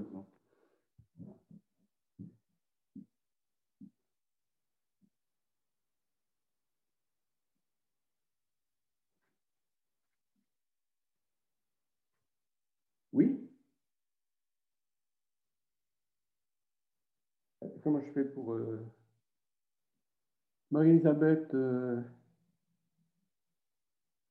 Euh, on n'entend pas. Voilà. C'est bon maintenant? Ça y est, je t'ai. Voilà. Bonjour, merci beaucoup. Qu'est-ce que Je ne savais pas ce qu'il fallait faire parce que c'est mon premier Zoom. Hein. Oui, mais euh, il y a eu des petites euh, soucis. Vous, vous, ferez preuve de, comme, comme disait mon ami Pascal Angèle, vous indulgerez. Nous indulgerons tous. Euh, oui, euh, merci à Flora et à, et Bérénice qui euh, organise un petit peu le côté technique. Oui, moi je voulais maintenant, si chacun veut poser une question, la poser. C'est vraiment formidable ce que tu dis là. Et euh, tout ce que, cet éclairage que tu apportes effectivement à, la pandémie. Et euh, alors je m'étais marqué un petit truc, laisse-moi voir en attendant que les questions euh, se posent. Euh, D'abord, attends, oh mince, je ne sais plus laquelle des deux je voulais. Euh, alors, attends. Euh, dans ce que tu as dit entre le savoir et le pouvoir. Ah oui, voilà, sur la fin, et puis après, on reviendra plus sur le biopouvoir. Est-ce que c'était pas aussi, hélas, faire quelque part entre savoir et pouvoir une place aux experts qui ont peut-être un peu trop pris la place actuellement? Et alors, les experts, Oui. d'une certaine manière, Foucault a, a- a passé sa vie, depuis au moins la naissance de la folie, l'histoire de la folie, pardon, je, comprends les deux titres, depuis l'histoire de la folie et la naissance de la clinique, Foucault avait très discrètement sapé toute autorité des experts. Et dans le cadre du- de, de sa théorie du biopouvoir, c'est encore plus frappant. Euh, les experts sont des, je ne dirais pas qu'ils sont autoproclamés, C'est un peu quand il y, a, il y a nécessairement une délégation, mais euh, les experts n'ont pas plus d'autorité que quiconque dans la constitution d'un certain champ, comme celui du biopouvoir. Sinon ça, sinon, ça voudrait dire, mais ça ne veut pas dire que nous, nous ne soyons pas enclins à le reconnaître une sorte d'autorité exclusive. C'est un point important qui, qui est posé par la question, parce que le biopouvoir est un champ, de, est un champ euh, constitué de rapports de force avec ce qu'il appelle des, des biopouvoirs locaux qui se systématisent plus ou moins. C'est-à-dire que, comme dans la du savoir, le système n'est jamais donné. Hmm. L'unité n'est pas donnée. Elle est même probablement impossible, absolument parlant. Donc, les experts font partie du champ. Euh, Foucault l'avait également. Alors, Foucault a, attaqué frontalement cette question dans l'ordre du discours, la leçon inaugurale au Collège de France. Euh, où c'est peut-être le, texte le plus, le plus discrètement violent à l'égard de la revendication d'autorité, quelle qu'elle soit, y compris épistémique. Mmh. S'interroger sur les conditions de possibilité de la revendication d'autorité. Par exemple, l'octorialité individuelle, le nom propre, la reconnaissance dans le champ. Alors là, on touche à la question des experts, justement. Euh, il y a une production par le champ de l'autorité des experts mais l'analytique de Foucault, bah, c'est un peu comme le, comme le kantisme dont il se revendique par ailleurs dans sa conférence intitulée Qu'est-ce que les Lumières? Euh, qui, qui, consiste justement à, à critiquer. les Lumières de Foucault, ça consiste à critiquer, c'est-à-dire faire une analyse des conditions qui font émerger l'autorité. Hmm. L'octorialité, par exemple. C'est une sorte de champ transcendantal objectif, de fait. Et ça, c'est quelque chose qu'évidemment, il n'abandonne pas. Vous n'abandonne jamais rien. Hein. Il n'abandonne pas. Donc, euh, dans, le, dans le biopouvoir, les experts, je veux dire, ont l'autorité qu'on leur donne, hmm. pas celle qu'ils ont. Hmm. C'est-à-dire qu'ils sont du côté. Dans, le cas de la pandémie, j'entends bien, euh, il y a deux, il y a, je crois qu'il y a deux choses distinctes. Je reconnais que moi-même, j'ai été sensible à ça. Pas l'autorité, mais à leur présence. Hmm. Euh, une chose m'a frappé dans la, dans la présente crise et, et aux effets qu'elle a eus, euh, il y a eu une sorte de, de promotion brutale des experts épidémiologistes les virologues, d'autres encore, hein, bon, médecins, euh, ont de la science médicale dans ses différents aspects, parce que là, c'est la médecine comme science. Moi, je ne la définis mm. pas comme science, hein, ça tu le sais, mais bon, euh, mm. là, c'est bien ainsi qu'on la considère. Mm. Et, ça, c'est évidemment la, partie la plus nettement scientisée de, de la médecine. Donc, euh, ils, ont été promus au rang de détenteurs d'un pouvoir pseudo-politique. C'est ça. Et, en tout cas, médiacratique, hum, disons. Hum, hum, le terme juste. À ce moment-là, c'est comme si il s'agissait de s'en remettre au pouvoir que donne l'expertise. Ah, c'est vrai. Euh, avec d'ailleurs, euh, euh, je veux dire, les, les, les, les, errements qui en sont issus. Alors, qu'est-ce que ça révèle? Est-ce que ça. Alors, on en a tiré plusieurs conséquences. Par exemple, Agamben, dans la version radicale, et crypto-conspirationniste, on, a déduit que les experts légitimaient le, passage à l'état despotique de l'État sans remettant à leur prétendue expertise. C'est-à-dire leur demandant en quelque sorte dorénavant de prendre, de, la société civile en prise directe hein, pour exercer un pouvoir euh, par délégation qui serait en ce sens-là l'usurpation. Alors, de cette analyse, on peut tout de même reconnaître qu'il y a des traits qui ne manquent pas la cible, même si je suis hostile sur le fond euh, aux attendus de la Il y a une usurpation. Hmm.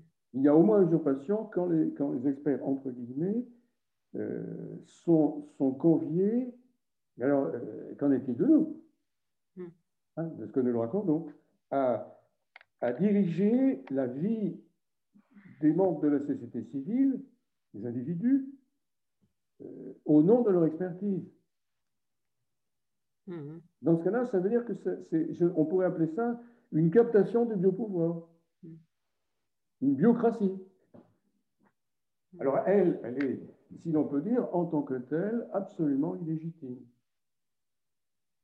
Ça reste pas assez. Non pas que leur science soit pas, ce n'est pas que leur science soit en cause. D'ailleurs, elle n'est pas. Je veux dire, il faudrait à ce moment-là arriver déjà. C'est une première réflexion que je me, que je me suis faite. Il faudrait déjà arriver à discerner l'autorité de la science qui ne serait pas en cause, et d'ailleurs qui n'était pas pour Foucault, hein, contrairement à ce qu'on croit. Bon, n'a jamais été. Et la prétendue autorité de ceux qui sont censés la faire, les individus scientifiques. Le problème, c'est que chacun comparaissant sur le mode médiatique dans euh, une sorte de simulacre d'agonistique, comme disaient les Grecs, c'est-à-dire d'affrontement, euh, tous se discréditer par là même dans l'affrontement qu'ils menaient, de telle façon que leur expertise finissait d'une certaine manière par se ridiculiser eux-mêmes. Dans le meilleur des cas, pour moi, c'était du niveau de Diafoirus, du médecin de Molière, pour être très clair. je dirais la, la meilleure interprétation qu'on puisse en faire, c'était justement que les scientifiques en tant qu'individus n'était pas à la hauteur de la science en tant que telle. Après tout, est une réflexion que certains, épistémologues français n'ont pas manqué de faire. Et de ces épistémologues, Foucault est assez l'héritier.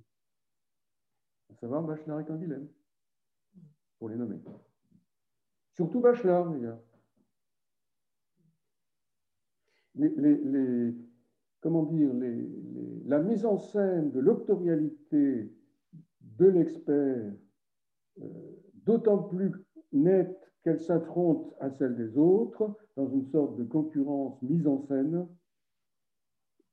discrédite la science ou risque de la discréditer. Mm. À mes yeux, elle ne le fait pas, mais elle risque de le faire. Mm. On n'exerce pas la vigilance euh, permettant justement de faire ce discernement entre l'octorialité singulière et la science, qui, elle, ne jouit d'aucune octorialité, n'en revendique aucune. Mais bon, il faudrait plutôt analyser cela à la fois à la lumière de Michel Foucault, qui ne manquait pas d'ailleurs de le faire dans l'ordre du discours, et à celle de Guy Debord. Mm-hmm. C'est-à-dire de l'époque de la société du spectacle, hein, pour être très clair. Il y a aussi une critique virulente, alors pour le coup, de la, non pas de la science, mais de la médiacratie. Mm. Est-ce que quelqu'un a des questions euh, je ne veux pas mettre euh, qui que ce soit en, souci, mais Charlotte, par exemple, tu n'as pas une petite question? Présentement, pas nécessairement une question. Je me suis, je me suis fait des, je me suis fait à moi-même des échos à ce que Alain disait, mais alors de là, est-ce que ça devient une question? Je ne sais pas. Euh, je pensais effectivement à Nietzsche à un moment. Euh, mais alors, quel a été Laisse-moi deux minutes. Je reviens. Est-ce que quelqu'un a une autre question ou un autre commentaire?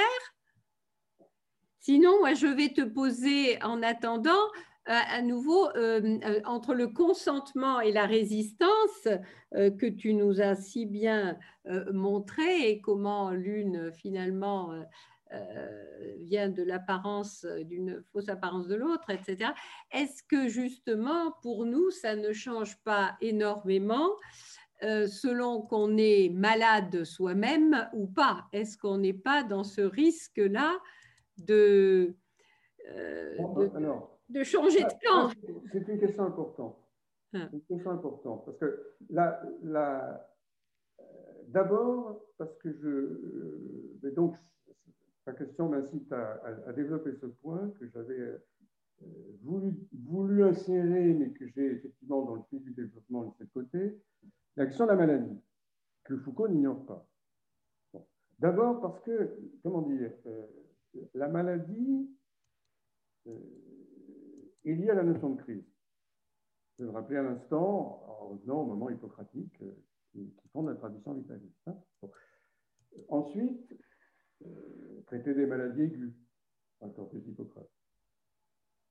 Ensuite, parce que euh, la maladie est à l'origine aussi de la réflexion de Foucault, comme elle, était à l'origine de la réflexion de Canguilhem.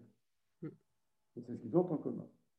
Ensuite, parce que le biopouvoir doit être en quelque sorte spécifié quand il s'agit de la santé. D'une certaine manière, Foucault, à cet égard, euh, je dirais, joue sur deux tableaux. Le premier tableau, bah, c'est le privilège accordé à la maladie. Hein, j'en conviens volontiers. Parce que le biopouvoir procède de la science médicale. C'est pour lui, alors c'est une position épistémologique. Hein. Il ne dit quand même jamais qu'il l'est, épistémologue. Euh, dans euh, Les mots et les choses, mais plus tard aussi dans les cours au Collège de France, hein, où ça revient, et Foucault a une connaissance extraordinaire de l'histoire de la médecine. Pour lui, la biologie procède de la médecine. ça, c'est son trait épistémologique. Ça m'a frappé parce qu'on pourrait très bien euh, traiter l'avènement de la biologie tout à fait autrement. Mm. Et il y a une tradition philosophique qui lie la biologie à la médecine. Certaine façon, c'est la science médicale qui est à l'origine de la biologie. Et, et, donc la biologie ne s'en détachera jamais. Alors c'est important, parce que ça veut dire que la médecine est aussi considérée en tant que pratique. Mais aussi dans le champ de phénomènes qu'elle étudie, le pathologique, dans ce cas-là, c'est ce qui domine, mm-hmm. bien sûr une pathologie qui est à l'origine de la réflexion, tant de la biologie selon Foucault que de Foucault lui-même, revenant là-dessus. Ensuite, parce que la santé fait partie, alors c'est le second tableau, la santé fait partie des, objectifs du pouvoir, mais ce n'est pas le seul. Ça aussi, c'est une chose qui m'a d'abord surpris quand je considérais le champ du biopouvoir tel qu'il l'esquisse. En un certain sens, la santé, non seulement ce n'est pas le seul objectif du biopouvoir, mais est-ce le plus important? Lui qui est parti de la pathologie n'a pas, d'une certaine manière, réduit euh, le biopouvoir à cela. Par exemple, le pouvoir médical est loin de capter tout biopouvoir. Il, il, est même greffé sur lui, mais il ne peut pas prétendre, euh, même s'il le voudrait, euh, le, comment le représenter à lui seul. Le, pouvoir médical, dirait Foucault, c'est un pouvoir local. Ce qui pourrait aussi nous surprendre, surtout maintenant, ça j'entends bien, hein. mais, mais, pour lui c'est le cas. Dans le champ de sa réflexion, la santé fait partie des, des, des objectifs du biopouvoir parmi d'autres. Peut-être parce que justement, alors on pourrait dire peut-être parce que cet objectif est atteint au travers d'autres. Par exemple, l'hygiène. Hmm. Ce, qui, est très important dans le biopouvoir, c'est qu'il est préventif. Le biopouvoir n'est pas curatif en tant que tel. Il est préventif. Hmm. Alors, il serait intéressant de savoir aussi s'il est prédictif. Mais j'incline à penser que oui. Parce qu'on n'est pas préventif si on n'est pas prédictif au moins sur le mode des probabilités, comme, comme l'a dit Foucault. Donc la santé, qui, nous paraîtrait, nous, peut-être, euh, si nous n'étions pas entrés dans la pensée de Foucault, euh, capter à soi seul tout le biopouvoir dans sa finalité, bah, n'est qu'une fin parmi d'autres, et peut-être pas même celle qu'on aborde directement, celle qu'on vise directement. C'est peut-être en quelque sorte une fin par surcroît. Et n'est-ce pas d'ailleurs pertinent? Parce qu'à se focaliser sur la santé, peut-être a tendance justement à tomber dans, dans les difficultés que je signalais tout à l'heure. À savoir que le fétichisme de la vie tel que je l'esquissais dans ma conclusion bah, se trouve lié à la question de la santé. Et pour le coup, bah, c'est négliger ce que la, maladie nous apprend. Alors tu disais, c'est le moment où la question de la résistance devient plus redoutable. C'est vrai. Mais Foucault on ne serait parfaitement conscient. Alors c'est peut-être justement là qu'il est aussi non seulement cantillénien, mais nietzschéen, ce qui, soit en passant d'ailleurs, est parfaitement non seulement compatible, mais solidaire. C'est le nietzschéisme de Cantilène. Pas seulement celui de Deleuze. Et c'est peut-être plus, strictement celui-là que Foucault développe, que nous apprend la maladie par rapport à la vie. Ben, que c'est un surmontement. La santé, je, parle en philosophe, hein. je, ne parle pas, en patient euh, potentiel, même s'il m'arrive de l'être, euh, ou si je suis. Euh, mais en philosophe, je dirais, la, la, santé risque de nous faire prendre, enfin de nous faire perdre de vue ce qui importe dans la vie comme pouvoir créateur. D'abord, parce que la santé est en quelque sorte un objectif qui fuit à mesure qu'on le poursuit, donc chimère. Ce n'est pas euh, au médecin que tu es que j'aurai à l'apprendre. Ensuite, parce que, bah, en un certain sens, son concept n'implique aucune sorte de création. Et peut-être aussi, alors ça, ça rejoint les, comment dire, le soupçon que tu instillais tout à l'heure à l'égard de l'expertise, peut-être aussi parce que la santé, ce peut être un, un objectif que le biopouvoir qui serait, qui voudrait être plus fort que le nôtre, donc qui tendrait à s'imposer à nous, euh, nous ferait considérer comme le seul possible. C'est-à-dire le seul souci que nous devrions avoir dans la vie, ce serait celui-là, au détriment de tous les autres. Euh, au, nom de, de, du, du, truisme prétendu selon lequel, sans cela, rien n'est possible. Mmh, mmh. Eh oui, merci, merci, merci, oui. oui, ben voilà Charlotte qui, apparaît. Alors, je, finalement, je vais laisser Nietzsche de côté pour, pour, ma question, euh, parce que je me suis aperçue que j'aurais besoin peut-être que tu reviennes sur le, ce dont tu as dit au, moins deux fois que c'était un préalable chez Foucault. Il n'y a de biopouvoir que euh, s'il y a d'abord un savoir de la vie. Mais alors, euh, pourquoi ce préalable chez lui? Et puis, du coup, de façon peut-être un peu plus précise, quel type de savoir Parce que, pourquoi, enfin, pourquoi, par exemple, il aurait fallu attendre ce type de savoir sur la vie qui est la biologie? Enfin, Et qu'est-ce que ça change sur euh, la façon même dont se configure le biopouvoir? Voilà. Alors, ce sont deux thèses très fortes qui, qui, sont celles qui me rendent le plus perplexe. C'est lui. Euh, j'avoue que je les trouve contre-intuitives. Donc, euh, moi-même, je, je, serais train de poser ces questions-là. Euh, pourquoi Je crois d'ailleurs que dans la littérature, euh, bon, j'en ai, pas fait mention parce qu'elle n'est pas très. elle est encore un peu, comment dire, dispersée. Dans la littérature sur, gigantesque sur Foucault, secondaire, le biopouvoir n'est pas ce qui occupe le plus, disons, les, les Foucaultisants. mais euh, il y a en effet quelque chose qui rend perplexe ces, interprètes. Hein. C'est le fait que si, le, si biopouvoir suppose en quelque sorte un, pouvoir qui serait propre à la, vie des vivants singuliers que nous sommes, ce, ce qu'il affirme. Pourquoi faudrait-il par ailleurs attendre l'émergence de la biologie pour qu'il existe? Ça, veut, ça veut dire qu'il faut que nous acceptions de Foucault ce que Gambel n'a pas fait, par exemple. Il faut que nous acceptions de Foucault qu'il doit y avoir un moment où ce biopouvoir puisse émerger, alors même que ses conditions vitales sont toujours déjà là. Euh, autrement dit, ce n'est pas comme pur pouvoir qu'il va émerger.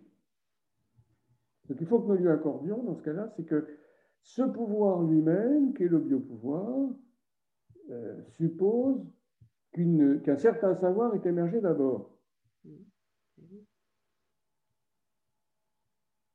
Alors, sinon, on pourrait dire, parce que Foucault n'a jamais prétendu être un évangéliste, sinon on pourrait dire, oui, mais, après tout, euh, pourquoi ne pas considérer qu'il y a eu des formes d'exercice de biopouvoir bien antérieures à l'émergence de la biologie D'abord parce qu'il a pu y avoir une connaissance des phénomènes de la vie antérieure à cela, par exemple la médecine hippocratique, et que par ailleurs on rencontre, alors moi ça serait l'objection majeure, hein, on rencontre dans la médecine hippocratique par exemple une épidémiologie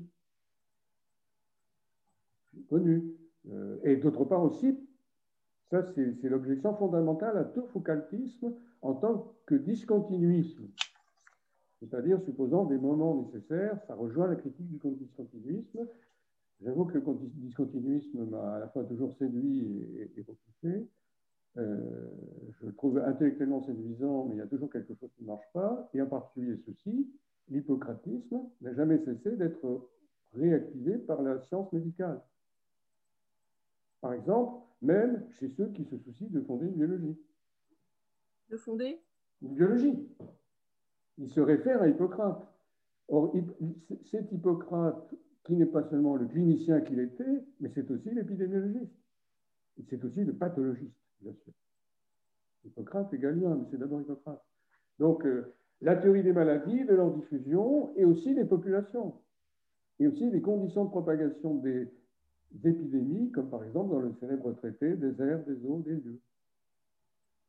Donc, dans ce cas-là, comment dire, il y avait une science médicale, c'était une connaissance des phénomènes de la vie, elle s'adressait à des populations. Euh, alors, après, le point, c'est Foucault est positiviste un sens très particulier, mais ça, c'est ce qu'il appelle son positivisme. Donc, il faut que la biologie soit apparue sous son nom de baptême, ou, un peu avant, parce que bizarrement, Foucault fait apparaître la biologie avant qu'elle ne soit nommée.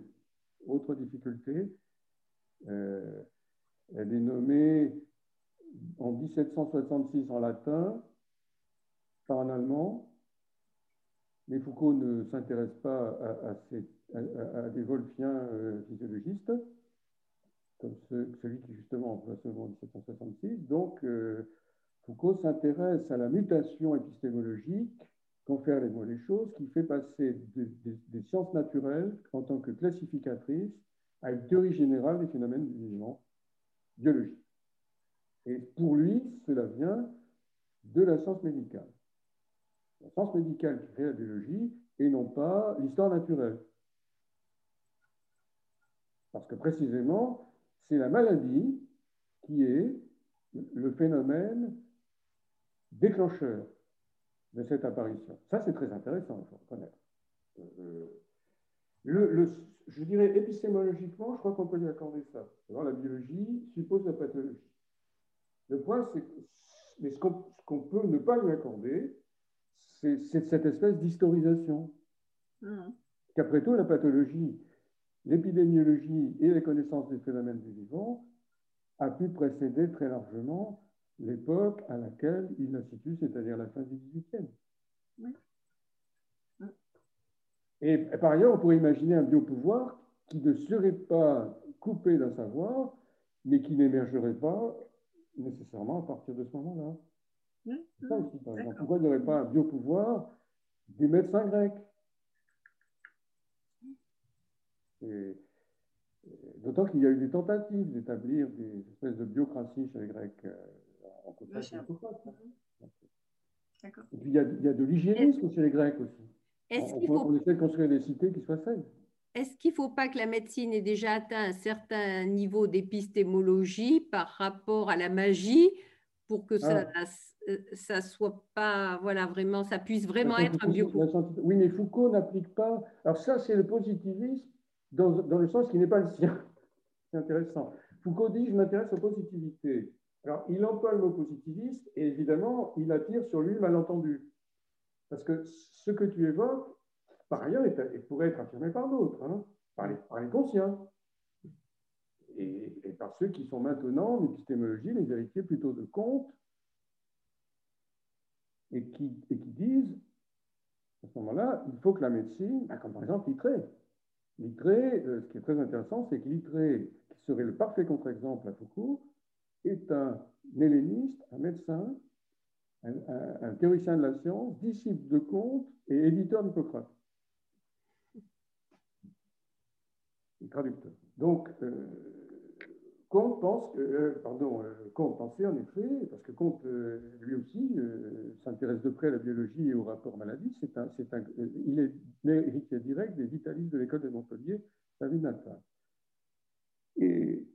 et Littré, dans sa période, enfin, qui, qui, qui s'est resté fidèle au compte de la première période et l'a répudié pour la seconde, c'est-à-dire qu'il lui resté positiviste, dit bah, il faut que la médecine ait renoncé en effet à la magie pour établir sa scientificité, et alors on pourra parler de biologie. Bon, mais ça c'est, comment dire, euh, ça se heurte à la même objection, en fait. Mm. C'est simplement une, version bien antérieure, mais ça se heurte à la même objection. Alors, ce n'est pas discontinuiste. C'est ça la différence. Dans le positivisme conscient, c'est progressiste. Ce n'est pas discontinuiste. Alors que Foucault est ouvertement anti-progressiste. Dans tous, les, dans, tous les, dans tous les domaines, d'ailleurs, et en particulier en matière épistémologique. Donc pour lui, il faut, que, il faut partir du fait qui n'avait pas de précédent euh, dans ce qui précédait, si je puis dire, euh, de l'apparition de la, biologie, qui n'a pas de nécessité antérieure, qui apparaît comme un fait, et à partir de là, bah, il faut en quelque sorte que le biopouvoir se constitue. Ce qui d'ailleurs, à mon avis, comment dire, introduit une difficulté dans sa propre théorie. Parce que par ailleurs, quand il, quand il étudie l'émergence des technologies du biopouvoir, ce qu'il considère, ce ne sont pas des, faits scientifiques, au sens plein, c'est-à-dire au sens où je parlerai d'une biologie. Hmm. Ce qu'il considère, ce sont des, dire, des savoirs gris qui vont peu à peu d'ailleurs être son objet d'étude jusqu'à la fin. Les, les, traités de police au sens du 18e, hein, euh, l'alimentation de la population, euh, la, natalité, la mortalité, les statistiques, euh, tout ce qui fait finalement le, ce qui est en quelque sorte une région moyenne entre la scientificité de la biologie, par exemple, et le champ d'existence des individus euh, dont il faut en quelque sorte euh, promouvoir la vitalité, la santé, la santé. etc. C'est vrai qu'il y, a une... Je, je, bute sur... Euh, à la limite, son analyse du biopouvoir me paraît plus intéressante que sa connexion à l'épistémologie. C'est comme s'il était resté euh, rivé à son, à son discontinuisme, euh, à celui qui a fait sa célébrité dans les années 60, euh, alors qu'il était en train d'introduire quelque chose qui peut-être l'amenait à, à larguer ses amarres, quelque sorte. Mais bon, il, il était toujours pris dans ces polémiques contre le progressisme, et donc il lui fallait, en quelque sorte, marquer le, le fait irréductible de l'émergence d'une discipline qui devait conditionner en quelque sorte le, biopouvoir au sens où il l'entendait. Peut-être alors il faudrait faire une différence entre le biopouvoir de masse et un biopouvoir plus diffus qui aurait pu précéder, qui serait par exemple lié à la médecine. Parce qu'après tout, la médecine, euh, euh, si mm. veut, euh, c'est peut-être émancipé de la magie bien avant. Après tout, chez Hippocrate, elle est émancipée de la magie. Elle veut en tous les cas, c'est sûr. Ah oui, mais non, mais alors, elle veut l'être en effet, mais non seulement elle veut l'être, mais il y a bien des passages où elle l'est. Hmm. Où elle Il, y a, il y a une, comment dire, euh, je crois que là, il faut, revendiquer pour certains traités hippocratiques euh, le plus haut degré de rationalité possible. C'est d'ailleurs, c'est pas, pas surprenant. Hein. Platon fait d'Hippocrate fait un modèle de rationalité. Ben oui, oui c'est vrai dans le Phèdre. Donc, euh, tout de même, c'est tout de même un standard élevé. Non, il a pas la, médecine, alors ce qui ne veut pas dire qu'ensuite, il ne faut être ni discontinuiste, ni progressiste dans ce cas-là. On, rate tout quand on est l'un ou l'autre. Parce que Hippocrate, dans certains de ses traités, ou dans ceux qu'on lui attribue en tout cas, s'émancipe de la magie, ce qui n'est pas le cas, évidemment, de toutes les formes d'exercice de la médecine anglaise. Mm. Il, y a, aussi la, médecine par incubation dans le temps de l'Asclépios, euh, ou la médecine des sorts que l'on jette, que sais-je. Mais euh, dans le cadre de la haute rationalité hippocratique, c'est le cas. Et ensuite, dans l'histoire de la médecine, ça peut ne plus l'être. Mm. c'est qu'on n'a pas affaire à quelque chose qui serait nécessairement derrière nous. Mm. Irréductiblement derrière. Parce que si on regarde la Renaissance, le rapport entre médecine et magie va être beaucoup plus, beaucoup plus étroit. Hmm. Pas, dans toute la Renaissance, mais euh, dans par exemple en Italie, de manière très frappante, mais aussi en France et en Allemagne. Paracels, euh, par exemple. Hein. Paracels, Cardan, euh, que sais-je encore, ils, ils, sont tous à la fois magiciens et médecins. Quelqu'un a une question? Il nous reste dix minutes. Ou des précisions à apporter?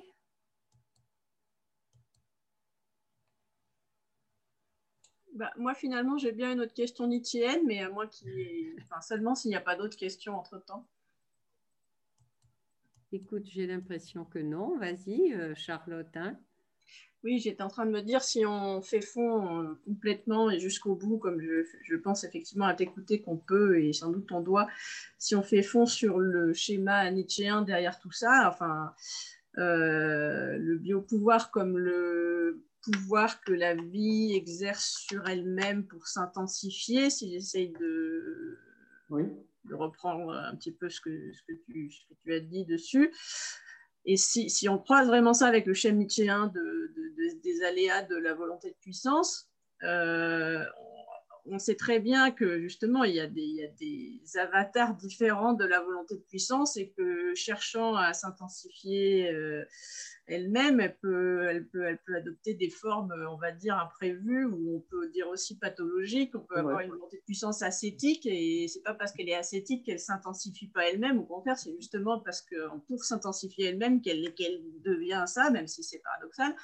Euh, il y, a, y, a, la figure du dernier homme. Enfin, il y a, y a au moins ces deux-là qui me viennent à l'esprit de, figures paradoxales de, euh, de, ce schéma-là chez Nietzsche. Alors, du coup, est-ce qu'on peut transposer, est-ce que le biopouvoir, et, et du coup, peut-être, est-ce qu'on peut transposer ça à quelles époques? À Est-ce qu'il y a un biopouvoir qui peut s'exercer euh, de façon ascétique? Est-ce qu'on l'a déjà croisé dans l'histoire? Est-ce qu'il y en a un qui, qui, ressemble à celui du dernier homme? Alors, j'ai un peu peur de la réponse, mais euh, voilà, enfin, est-ce que ça fait sens pour toi cette question? Ah oui, oui, oui, parfaitement. D'abord, parce que je pense, bon, on sait euh, l'intérêt considérable que Foucault a toujours porté à Nietzsche. C'est quand, Foucault s'en va en Grèce avec son ami Maurice Pinguet euh, durant ses, années d'école normale, il emporte Zarathustra, c'est son livre de vacances. donc le dernier homme, effectivement, fait partie du tableau c'est l'éditeur français des, œuvres complètes de Nietzsche avec Deleuze et Maurice de Gandillac. Euh, c'est par ailleurs le, comment dire, celui qui veut recueillir l'héritage de bataille par intermédiaire de Blanchot. Là, où là aussi, bien sûr, Nietzsche joue un rôle important. Il y a, plusieurs avenues par lesquelles Nietzsche lui vient. Euh, son ami Klosowski a certainement été encore plus influent parce que le Nietzsche de Klosowski, euh, bien plus radical, a été euh, plus radical que une bataille, a été encore plus important pour lui. Euh, plusieurs figures de la volonté de puissance, oui. Et je pense que ça peut, ça peut se, laisser transposer, toujours de façon très, très discrète, hein. délicate chez Foucault. Foucault transpose en, en, effaçant les traces le plus possible, mais ça on le sait. Là, il a quand même moins fait mystère. Et puis on a les témoignages. Euh, de son nietzschéisme incandescent. Donc, euh, des formes de biopouvoir liées à la 16, oui, oui, oui. Euh, ce, qui, ce que curieusement lui-même n'évoque pas alors qu'il étudie les deux en même temps. Puisque dans l'histoire de la sexualité, dans plusieurs tomes, c'est précisément, entre autres, la question de la 16 qui lui importe, mais alors, ça devient une technique de soin. C'est le moment où la pensée de Foucault euh, commence à, établir une connexion très très intéressante, c'est-à-dire entre l'assujettissement aux, relations de pouvoir et la façon dont on se subjective, qui correspond bientôt à son pôle résistance. Hein, la façon dont on se subjective en utilisant les technologies de pouvoir pour travailler sur soi. Donc la cesse fait partie des techniques de, subjectivation, mais en même temps, je serais tout à fait d'accord pour dire, et lui-même d'ailleurs, s'il n'avait pas trop contingenté les choses, aurait pu dire que c'est un biopouvoir.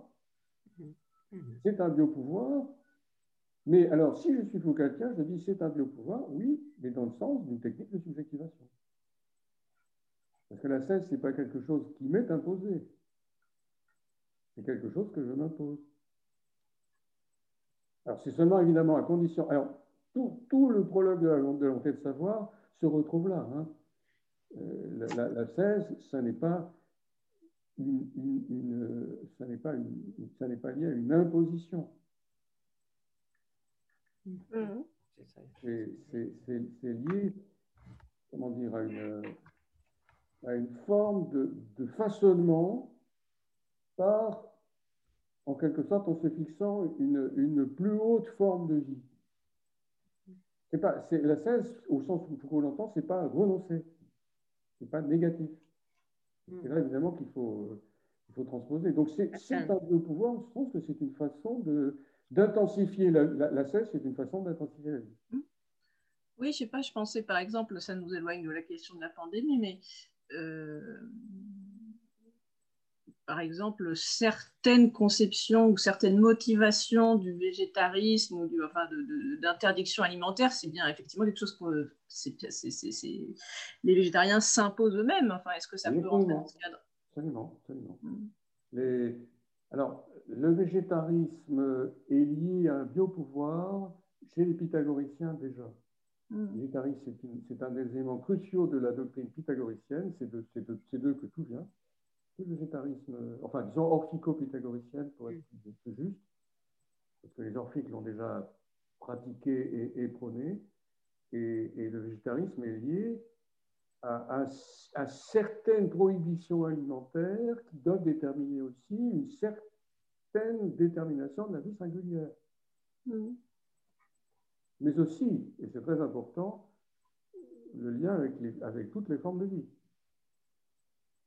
La vie singulière, dans ce cas-là, se connecte à toutes les formes de vie, mm. au, nom du, du, panpsychisme initial de, et des orphiques et des pythagoriciens. C'est-à-dire que tout, tout, vit, tout vit, tout est plein d'âme, pour reprendre une, un vers beaucoup plus récent, mais qui exprime exactement la doctrine des orphiques. Vit, tout est plein d'âme, euh, et, nous sommes une partie de cette communauté pleine d'âme, euh, à partir d'une seule, ce que j'appelle le panpsychisme. Et c'est pour cela que le végétarisme, euh, c'est à la fois une doctrine et aussi une, forme d'alimentation, et en même temps, c'est évidemment lié à un pouvoir, parce que c'est une façon de, former sa vie dans le sens d'une plus haute vie. Les orphiques disent même d'ailleurs de la vraie. Bah, J'imagine pardon qu'à chaque fois, l'enjeu c'est euh, on ne veut pas n'importe quelle vie. C'est ça. Ça. Alors, inversement, alors, tu disais, tu avais raison de, vouloir que nous quittions le, terrain de la pandémie parce que, à, force de nous fasciner, elle va finir par nous faire perdre le goût, l'envie la possibilité de la penser.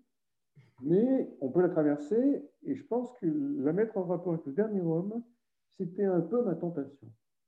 Euh, c'est ce que j'ai, disons, esquissé, très légèrement esquissé dans la conclusion, mais c'est vrai que j'étais un peu tenté d'aller dans ce sens, mais c'est très polémique. Hein. c'est là que la philosophie se fait coup de patte, hein, mais bon, il à le faire, euh, surtout chez Nietzsche. Euh, que serait alors le dernier homme? Ben, C'est celui qui, ne considérerait pas qu'il y ait plusieurs formes de vie. C'est celui qui Il ne considérerait pas qu'il y ait plusieurs formes de vie. Mmh. Que la seule vie possible, ce serait celle-là, celle des... Il serait présentiste, comme dirait Pierre-André Taguieff. Il serait... Euh, comment dire, il ne serait pas vitaliste, du moins pas au sens de Foucault, de Nietzsche et de Deleuze, parce qu'il serait, il serait soucieux de préserver sa vie au sens le plus étroit, sans considérer qu'il y ait des formes de vie plus intenses. Donc, il serait assez enclin à vouloir un pouvoir tutélaire. Mhm. C'est ça. Il serait assez enclin à, à vouloir être protégé, parce que précisément, d'abord, parce qu'il ne voudrait pas s'attribuer la moindre, la moindre activité, il ne voudrait pas être partie prenante. Donc son champ, de, son champ de vision vitale, si on peut dire, serait de plus en plus restreint.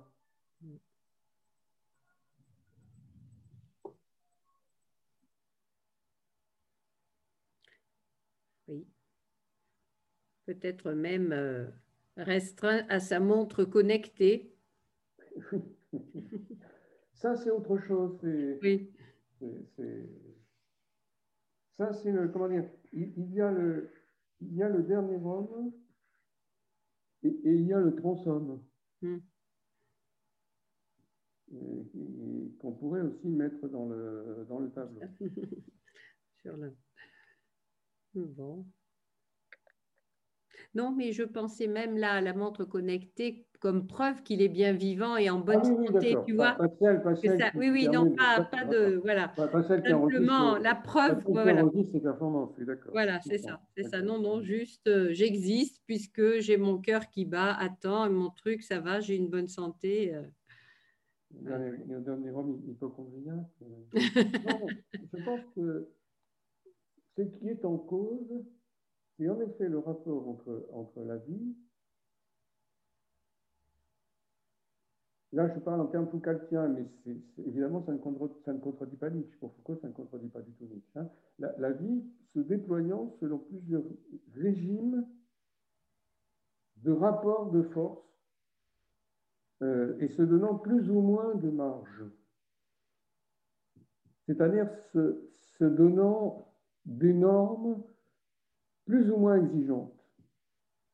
Et, et pour, pour Foucault, la plus haute, c'est la mort en face.